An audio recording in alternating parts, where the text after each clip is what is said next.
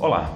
O Filosofia Goiás, mídias digitais dos cursos de bacharelado e licenciatura em Filosofia da UFG Regional Goiás, é um projeto de extensão universitária que está nos principais agregadores de podcast, no YouTube e no Instagram e se dedica à exposição do nosso fazer filosófico aqui na cidade de Goiás, na antiga capital do estado, e também à promoção da interlocução com a comunidade filosófica nacional. O canal de podcast Filosofia Goiás promove entrevistas, exposições orais variadas, seminários de pesquisa, webséries e debates sobre os mais variados temas de filosofia, com discentes e professores pesquisadores dos cursos de bacharelado e licenciatura em filosofia da UFG Regional Goiás e com convidados de outras universidades de todas as partes do país. Além de ampliar os debates filosóficos, o Filosofia Goiás pretende promover a interlocução com instituições congêneres e diálogos filosóficos que transitem entre a tradição do pensamento filosófico e as questões do nosso tempo. Também o próprio fazer filosófico no ensino, na pesquisa, na extensão e na formação para a docência são tematizados aqui.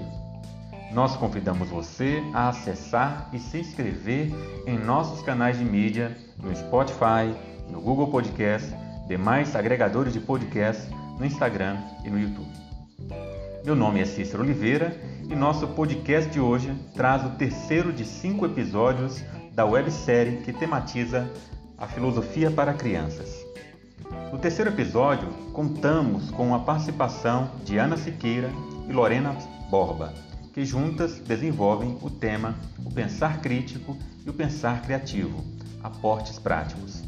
Acerca da literatura, Ana Siqueira analisa desde as novelas lipmanianas até a apreciação e produção de histórias na formação de habilidades intelectuais de pensamento criativo, crítico e cuidadoso. Com foco na música, Lorena Borba aborda as novelas lipmanianas e o desenvolvimento da sensibilidade e da compreensão estética do mundo. Ana Siqueira é graduada em Pedagogia e mestre em Educação Básica. Além disso, ela é professora das redes estadual e municipal. Lorena Borba é graduada em Pedagogia e Letras, com especialização em Neuropedagogia e Neuropsicopedagogia, e também é musicista. Ambas são membros do GEP, Grupo de Estudo e Pesquisa em Filosofia para Crianças e Adolescentes coordenado pelo professor doutor Wilson Paiva, da Faculdade de Educação da UFG. O Grupo de Estudos e Pesquisas em Filosofia para Crianças e Adolescentes, o GEP, é, que desenvolve essa websérie homônima, foi criado em 2018 com o objetivo de estudar o programa de Matthew Lipman e discutir sua evolução em várias tendências que se desdobram nos dias de hoje. O grupo está vinculado ao Núcleo de Estudos e Pesquisa em Filosofia e Educação da Faculdade de Educação da UFG.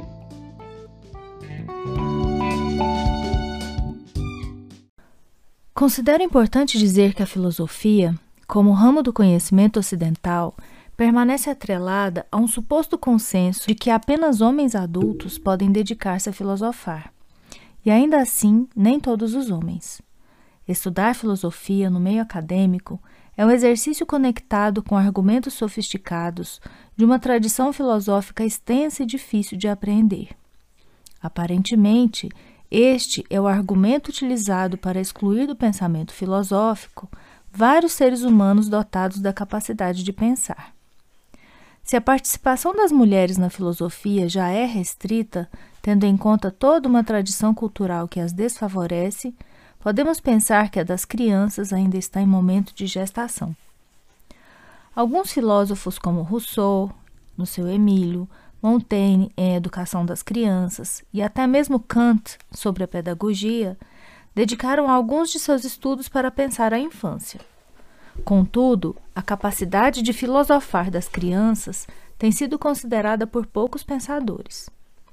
Matthew Lipman que desenvolveu um material didático com o objetivo de iniciar as crianças e os jovens na filosofia, parece ser o que tem um trabalho mais robusto sobre o assunto até o momento, sendo considerado fundador da filosofia para crianças. Lippmann foi professor na Columbia University e decidiu criar seu programa a partir da constatação de que seus alunos tinham dificuldades para raciocinar. Desta forma, a lógica e a formação de conceitos presentes na filosofia ajudariam os estudantes a desenvolverem habilidades de pensamento crítico, criativo e cuidadoso sobre questões importantes e de caráter filosófico, como, por exemplo, o que é a verdade, o que é a justiça, que existem regras. Cito Lippmann. O que a filosofia oferece é a familiarização com o processo de raciocínio, a sua escrupulosa abordagem na análise conceitual e seu próprio comprometimento na investigação cognitiva autocorretiva. Além disso, a filosofia fornece uma insistência no desenvolvimento de uma posição crítica, no exame do problemático e do estabelecido e na racionalidade do argumento, explicação e diálogo. Lippmann, 1990, página 165. Fim de citação. Assim, Matthew Lippmann elabora um programa inovador e único, com uma metodologia específica e fundamentação teórica necessária na realização de uma ação, cuja intencionalidade é transformar a forma como estudantes pensam. Lippmann criou histórias que formam, de alguma maneira, uma pequena comunidade de pesquisa que possibilita às crianças a oportunidade de descobrir as coisas por si mesmas, sem a interferência de um adulto. Em 1969, nasceu o primeiro romance filosófico intitulado A Descoberta de Ari dos Teles, que foi seguido de outros romances. Essas obras, escritas por Lippmann e seus colaboradores, compõem um currículo de filosofia para crianças que reúnem ideias que consolidam a história da filosofia ocidental em uma linguagem acessível às crianças. Nessas histórias não são utilizados os nomes reais dos filósofos, mas as suas palavras e seus pontos de vista são apresentados na fala dos personagens crianças. Cito Lippmann. É como se os filósofos tivessem uma longa conversação, mesmo que tenham morrido há muito tempo atrás. Platão teve algumas ideias e logo Aristóteles gostou de algumas, mas rechaçou outras e criou novas ideias. O mesmo aconteceu com todos os filósofos. Quando as crianças leem estas histórias, descobrem essas ideias e exploram essas palavras com seus amigos. É como se elas tivessem participado de uma conversação. Pressupõe-se, então, o objetivo de Lippmann ao apresentar filosofia em forma de histórias é o de interagir as crianças, como também os adultos, com os ideais teóricos dos filósofos clássicos, sem apresentar-lhes seus nomes verdadeiros, de modo que a introdução das crianças no pensar filosófico ocorre de um modo lúdico e prazeroso. A princípio, a filosofia para crianças em Lippmann procura trazer uma nova abordagem para o ensino de filosofia, a fim de resolver problemas e fraquezas do sistema educacional que leva as crianças a não se desenvolverem plenamente, o que acarreta problemas de raciocínio lógico na adolescência e, consequentemente, na vida adulta. Na tentativa de utilização de filosofia como um ensino prático para o pensamento crítico, o sistema de Lippmann visa fortalecer e melhorar o raciocínio, julgamento e habilidades distintas, como também ajuda os jovens a pensarem e resolverem seus problemas individuais. Nessa perspectiva, podemos pensar que crianças que de algum modo têm acesso à filosofia podem ver o mundo e a si mesmas em uma nova perspectiva e, assim, obter ideias que não alcançariam por outros meios. Filosofia para crianças não seria um roteiro para aprender a história de ideias filosóficas, como ocorre no ensino médio ou na própria graduação nos quais os estudantes precisam aprender a percorrer os caminhos que os filósofos fizeram para conseguir compreender seus argumentos e conseguir refazê-los, de modo a demonstrar o que aprenderam. Assim, o papel do professor é fundamental nesse processo, porque ele deve estar preparado para reconhecer e conduzir o aspecto dialógico em filosofia com ou para crianças devem aprender como abordar as questões, como persuadir os alunos a pensar sobre os desafios propostos. Walter Cohen, que foi orientando de Lippmann em seu doutoramento, em 1999 pensa que, ao invés de tentarmos silenciar as crianças, como, como temos feito historicamente, pelo simples fato de estarem na categoria de não adultos, deveríamos nos preparar para ouvir suas vozes, que soam com um pensar, um falar e uma razão, que expressam uma filosofia diferente da que estamos acostumados. Nessa perspectiva está também José Barrientos Rastrojo, que atualmente é professor da Universidade de Sevilha, na Espanha, o qual concentra sua atuação em filosofia aplicada. Tem um projeto de filosofia para crianças com a utilização de oficinas, que ele chama de talheres adverte sobre os perigos que supõem a supressão da razão analítica em nossa sociedade e admite que há uma fragilidade na humanidade decorrente de uma ausência na formação de crianças e adolescentes que não estão tendo suas capacidades mínimas desenvolvidas para adquirirem autonomia pessoal e nem para a convivência democrática. Assim, denomina a filosofia para crianças como curso de autodefesa intelectual, fazendo referência a uma ideia de Chomsky. Para Rastrojo, 2013, a convivência em uma sociedade democrática demanda habilidades de escuta dos argumentos uns dos outros para fundar uma cidadania em bases sólidas criadas entre todos, e ainda adverte que quando sistemas políticos impedem a apreensão dessas capacidades nos níveis educacionais mais baixos, manifestam que a democracia que usaram em seus discursos não passa de demagogia. Na mesma obra de 2013, Rastrojo cita a importância do trabalho de Lippmann, feito a partir de suas novelas filosóficas destinadas a incentivar as habilidades de pensamento crítico, criativo e cuidadoso, e que possibilitava uma formação para além dos muros da escola.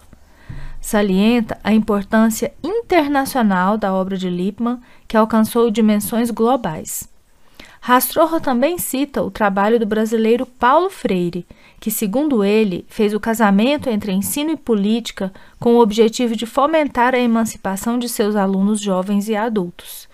Cita a famosa distinção entre a pedagogia bancária e a dialógica e propõe a substituição daquela por esta, objetivando o processo no qual o aluno adquire a sua própria voz e consciência. Filosofia e literatura. Filosofia e literatura podem ser grandes aliadas em favor do ensino. Ambas estão no âmbito do entendimento, da interpretação, como também lidam com universalidades e particularidades. Escritores e filósofos estão seriamente ocupados com a vida, e tanto um quanto o outro têm como base a vida humana. O professor Luizir de Oliveira, da Universidade Federal do Piauí, diz que, e aqui eu cito o professor, Ambos os gêneros discursivos, filosofia e literatura, com seus mecanismos de atenção, argumento, caracterização, estilo, aparecem mais como modos de registrar e de entrar em acordo com as contínuas tensões que se estabelecem entre a necessidade e possibilidade humanas de encontrar uma orientação reflexiva, racionalmente funda fundamentada para suas ações cotidianas e a carência de completude que toda orientação parece conter. Oliveira, 2014, página 8.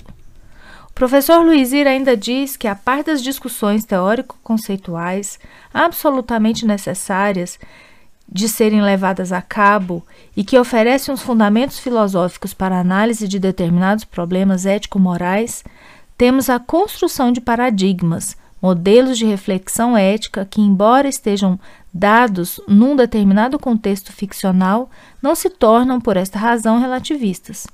Pelo contrário, oferecem preceitos que podem ser universalizados, uma vez que apontam para as infinitas possibilidades de florescimento humano partindo de uma situação concreta por meio de um exercício da nossa imaginação. Oliveira, 2014, páginas 138 e 139. Fim de citação. É justo que cada um desses campos de ensino requeira para si um espaço próprio e suficiente, tanto em relação a tempo quanto a espaço. Contudo, não podemos descartar possibilidades de modos de ensino que aproveitem as afinidades entre as duas áreas de pensamento. A partir da leitura de textos literários, pode-se também, também oferecer conjuntamente alternativas para reflexão filosófica sobre certas situações cotidianas inclusive políticas, que precisam ser enfrentadas. A identidade de um texto é intencional. E como diz o crítico literário Antônio Cândido, 1988, página 180, ao defender o direito à literatura e à arte para as minorias, que, e agora eu cito Antônio Cândido, o conteúdo só atua por causa da forma, e a forma traz em si, virtualmente, uma capacidade de humanizar devido à coerência mental que pressupõe que sugere. Fim de citação. Supõe-se que, se há resistência por parte dos estudantes para ler esse tipo de texto, é porque não há frequência e prática na leitura dos mesmos, uma vez que é bastante comum a utilização de obras adaptadas e frequentemente mal adaptadas para leituras direcionadas e ou projetos pedagógicos. Outro motivo pode estar relacionado à cultura da leitura de best-sellers, por exemplo, que a maioria conta com boas histórias, ou seja, conteúdo, e uma péssima forma, como são, por exemplo, os livros de autoajuda, que aparentemente encaram os problemas da vida como se fossem simples. Para Cândido, e agora eu cito, a luta pelos direitos humanos abrange a luta por um estado de coisas em que todos possam ter acesso aos diferentes níveis de cultura. A distinção entre cultura popular e cultura erudita não deve servir para justificar e manter uma separação iníqua, como se, do ponto de vista cultural, a sociedade fosse dividida em esferas incomunicáveis, dando lugar a dois tipos incomunicáveis de fruidores. Uma sociedade justa, que pressupõe o respeito aos direitos humanos e a fruição da arte e da literatura a todas as modalidades e em todos os níveis, é um direito inalienável. Cândido, 1988, página 193, fim de citação. Evidencia-se assim o direito de os alunos conviverem com grandes autores, com refinamento teórico e com obras que fazem parte da cultura e da história da humanidade. Castoriades diz que a arte é capaz de proporcionar o vislumbre do caos, como que por uma janela. E mais, criar um cosmos a partir do caos, sendo o seu contrário.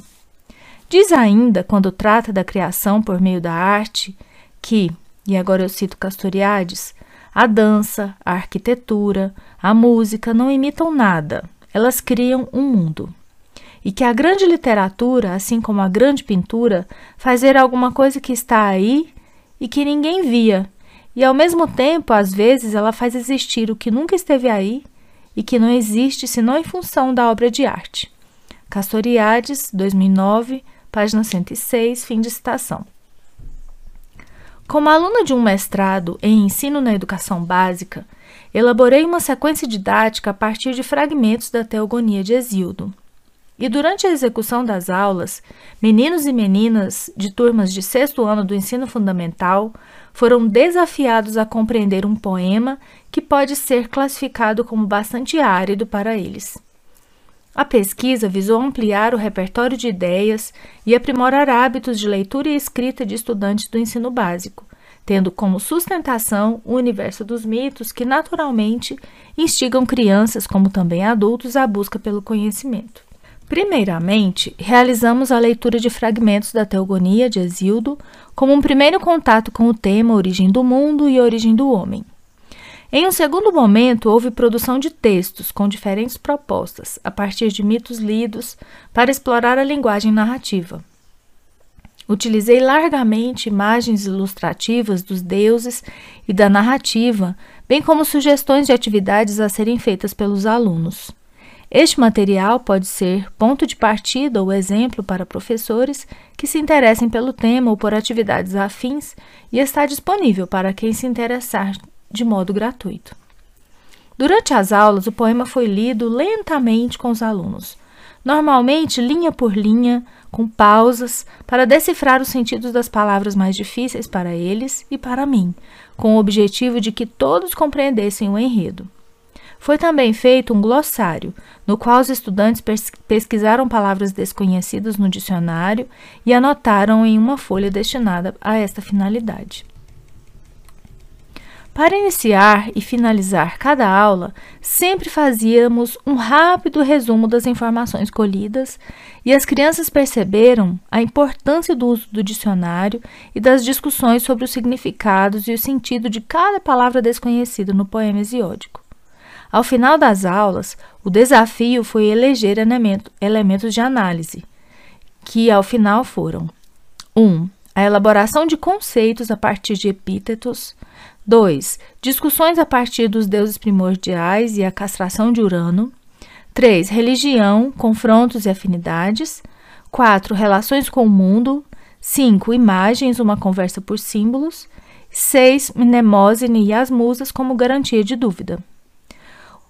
É, como exemplo, eu vou citar para vocês os epítetos. Os epítetos são amplamente utilizados por Hesíodo na Teogonia e foram os maiores geradores de interesse e participação por parte dos alunos. Um dos seres mitológicos que mais gerou discussão e exaltação de ânimos foi Eros, cujo epíteto é o solta-membros. Meninas e meninos concluíram que o poeta usa a expressão solta-membros porque os apaixonados são pessoas que frequentemente não usam a razão e acabam deliberando mal, porque só pensam no ser amado. Lembraram também que este texto de Exildo nos mostra que as besteiras que se faz por amor não são coisas típicas da atualidade. Ao contrário, ocorrem desde muito tempo. Tanto que os gregos já falaram sobre isso em forma de poemas, inclusive. Na parte que diz Eros agia na decisão refletida, os alunos concluíram que seria como se Eros agisse na razão, no coração e na ação. Em todas as turmas, em qualquer ocasião cujo assunto poema inclui Eros, o assunto gerou muita agitação, com vários alunos querendo contar suas experiências ao mesmo tempo. Penso que esse comportamento dos alunos foi positivo, pois demonstrou interesse e envolvimento com o assunto, o que gerou uma certa disposição em favor da leitura de um poema que não é comum para eles.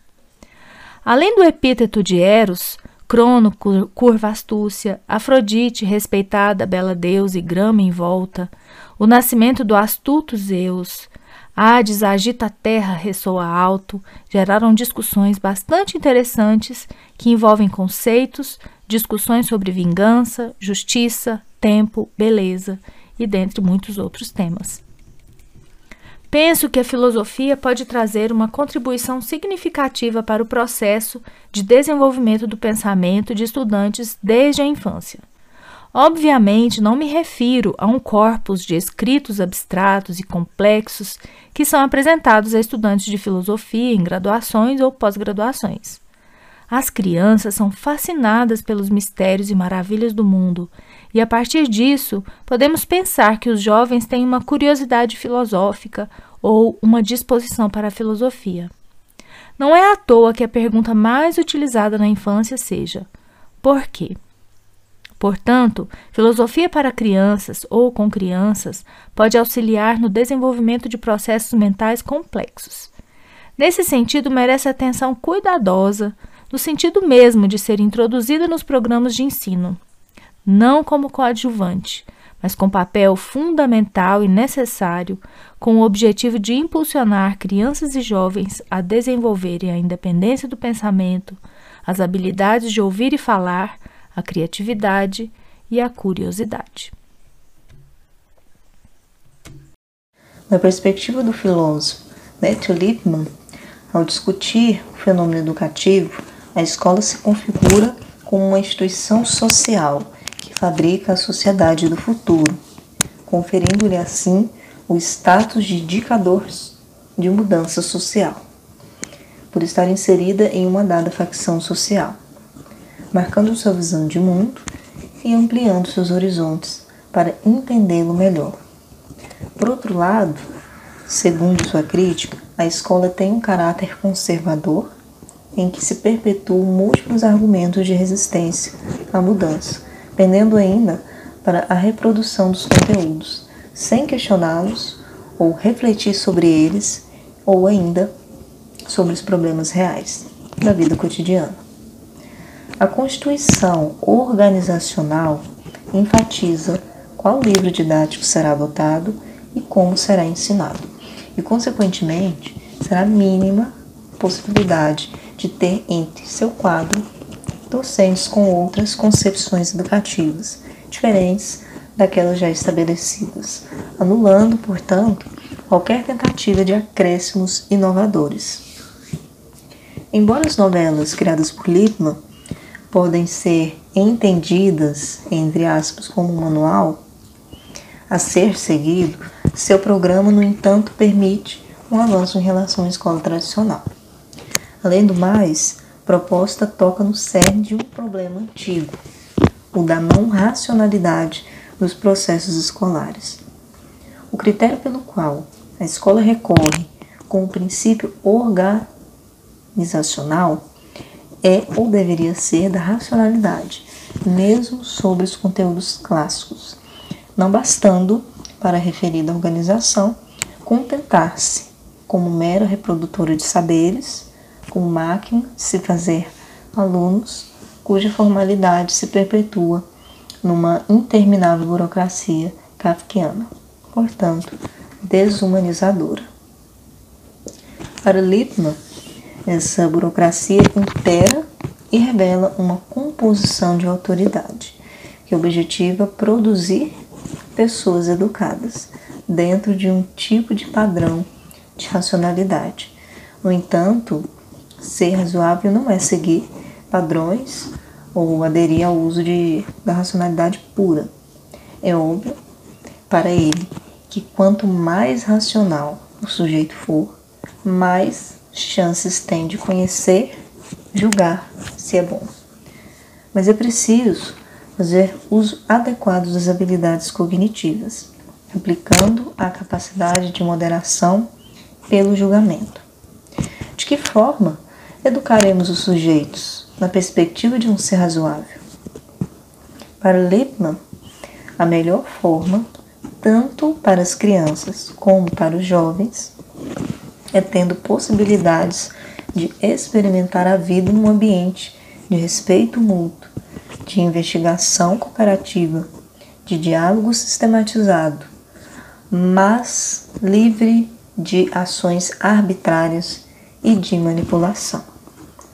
Se a escola consegue estabelecer esse tipo de ambiente, ela se torna uma comunidade de investigação pois será uma escola instigadora que provoca o desenvolvimento do pensamento crítico, criativo, cuidadoso, essa tríade, até porque as crianças, ao iniciar formalmente seu processo educativo, demonstram logo que são curiosas, ativas, energéticas e que detêm a capacidade criativa e imaginativa. O problema é que no decorrer do percurso escolar acabam tornando-se gradualmente, pela força do processo burocrático, em passivas. E é por isso, né, por diversos fatores, que conforma sua espontaneidade. Um deles, que não escapou da atenção de Lippmann, é a deslocação dos espaços, a mudança do ambiente domiciliar para o ambiente escolar afeta diretamente a criança, pois a natureza da educação escolar é distinta da vida familiar. Por isso que, de acordo com Lippmann, o ambiente escolar em toda a sua estrutura estética e organizacional deve proporcionar um espaço no qual a criança se envolva em um universo que induz ao encantamento e lhe apresente percursos criativos que encaminhem para a investigação, o questionamento e a reflexão.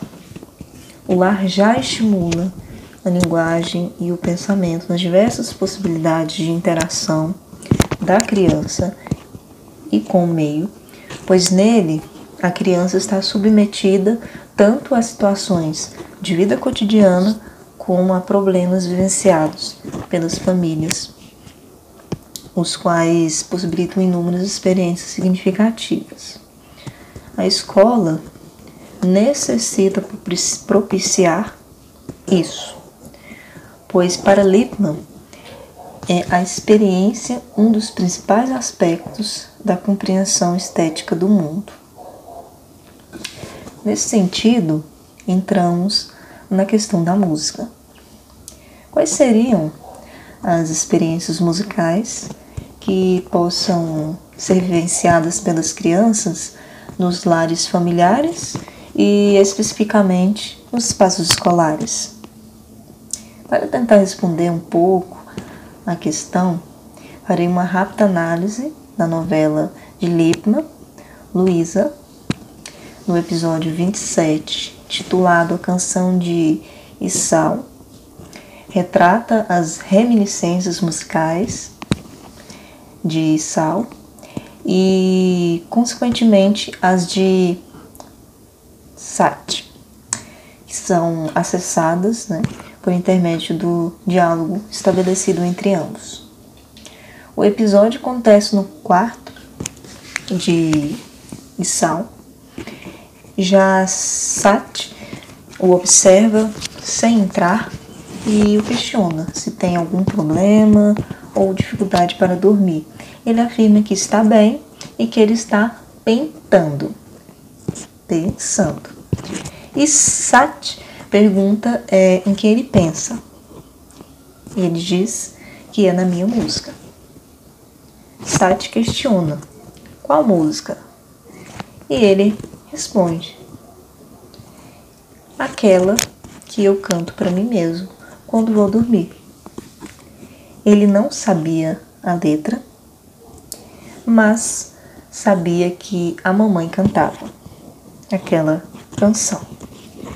Em seguida, cantou para Sati que relembrou se tratar da mesma canção que a mamãe cantava para ela. Sal ficou feliz, cada palavra lhe voltava à mente e pedia a Sati que repetisse, a fim que ele guardasse todas aquelas palavras. Em seguida, entra o Sr. Tonk, sorrindo para Sal, dando espaço né, para o papai sentar na beira da cama e disse que ele e Sati iriam cantar uma música para você, né? Uma música para você. Então, o texto da canção é esse. O bom é ser simples, o bom é ser livre, o bom é estar onde queremos estar. E quando estamos exatamente no lugar certo, estamos no vale do amor e da alegria. Quando atingirmos a verdadeira simplicidade, não teremos vergonha de nos curvar. Rodar, rodar será a nossa alegria, até que rodando, rodando, chegaremos ao lugar certo. O Senhor Tonga abraçou Sat e Sal e disse que havia gostado e Sati viu lágrimas nos olhos do papai. Podemos conferir no episódio número 1 outra cena relacionada à música, especificamente a partir da linha 27.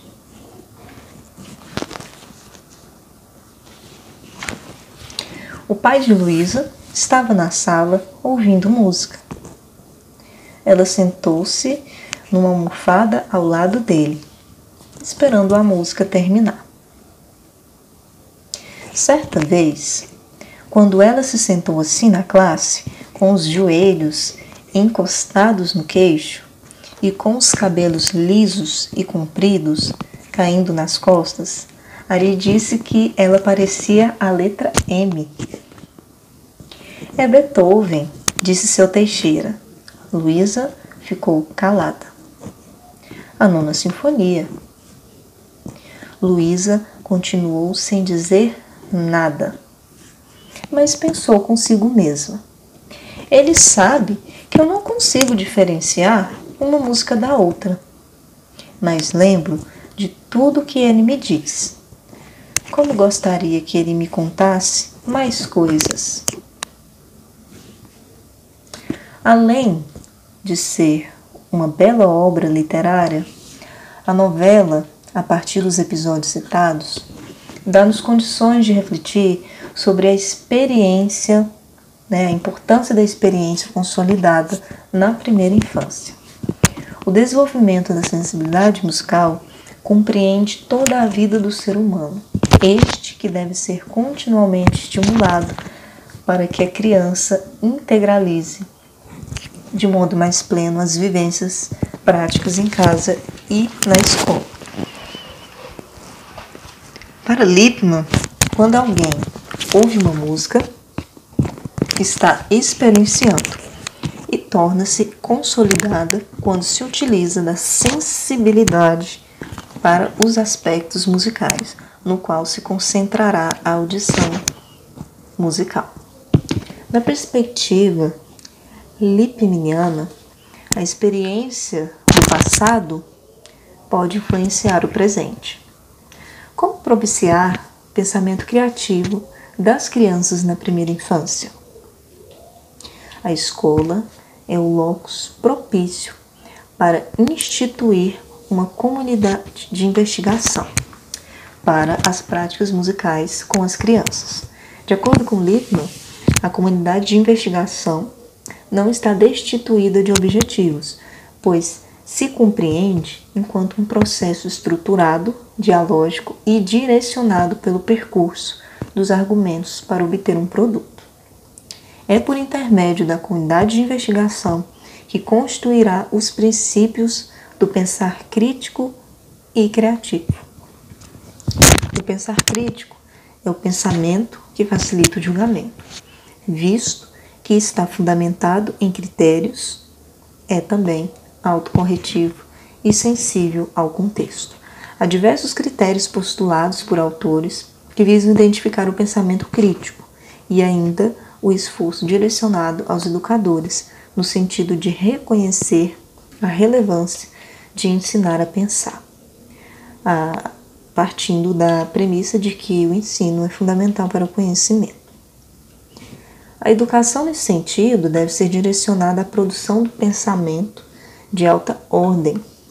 Alguns autores reconhecem que o pensamento crítico e de ordem superior é a combinação do pensamento crítico e do criativo. Lippmann integra a relevância do pensamento do cuidado, destacando o pensamento cuidante, sendo este pré-requisito para o pensamento de ordem superior. Então, se esse processo passa pelo processo criativo, a música é um dos melhores elementos para tornar isso possível. Afinal, ao questionar se os sentimentos podem ser cognitivos, Lippmann argumenta que o pensamento está limitado à área cognitiva, mas esta está ligada à área afetiva pelos estados psicológicos da criança. No contexto escolar, quando as crianças têm contato com peças e canções musicais, estão aprendendo a desvendar a relevância da beleza e compreensão que a música se compõe. É possibilitado o envolvimento da criança com a interpretação do que ouvem e formam opinião acerca do que escutam ativamente. Além do mais, todas essas atividades para Lippmann são tidas como inventivas, pertencentes ao eixo da descoberta e da invenção.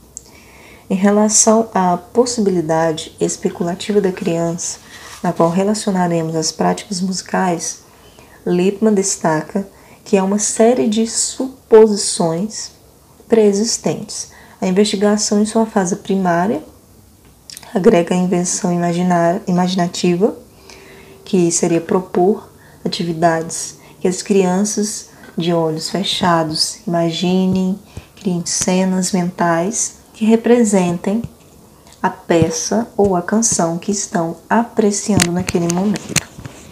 Já a fase secundária, a revelação daquilo que está sendo suposto ou desprezado. Ou seja, contextualizar a suposição de cada criança, contrapondo com as de outras crianças pertencentes àquela comunidade, mensurando o que foi agregado e o que foi censurado nessas múltiplas cenas mentais criadas por elas. No decorrer da apreciação de uma canção que tem letra ou de uma peça musical em que há somente o instrumental. Na fase terciária, a descoberta através da generatividade essencial em situações de aprendizagem em que o professor pensa criativamente não para, para demonstrar o esforço individual dele, mas como uma possibilidade para as crianças se fundamentarem.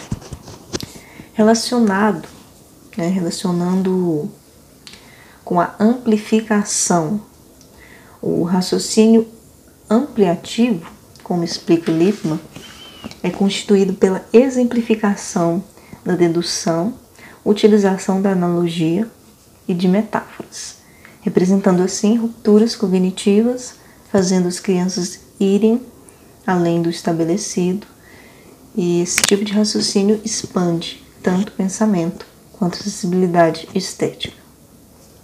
Daí a riqueza do pensamento de Lippmann e as possibilidades de se desenvolver um trabalho musical com as crianças na primeira etapa da educação infantil, que possa oferecer a elas uma extensão de seu ambiente domiciliar, um ambiente prazeroso e ativo, e pelo qual elas possam desenvolver sua acessibilidade, seu gosto artístico e a capacidade de raciocínio. Se isso não é filosofia, é pelo menos a semente dela.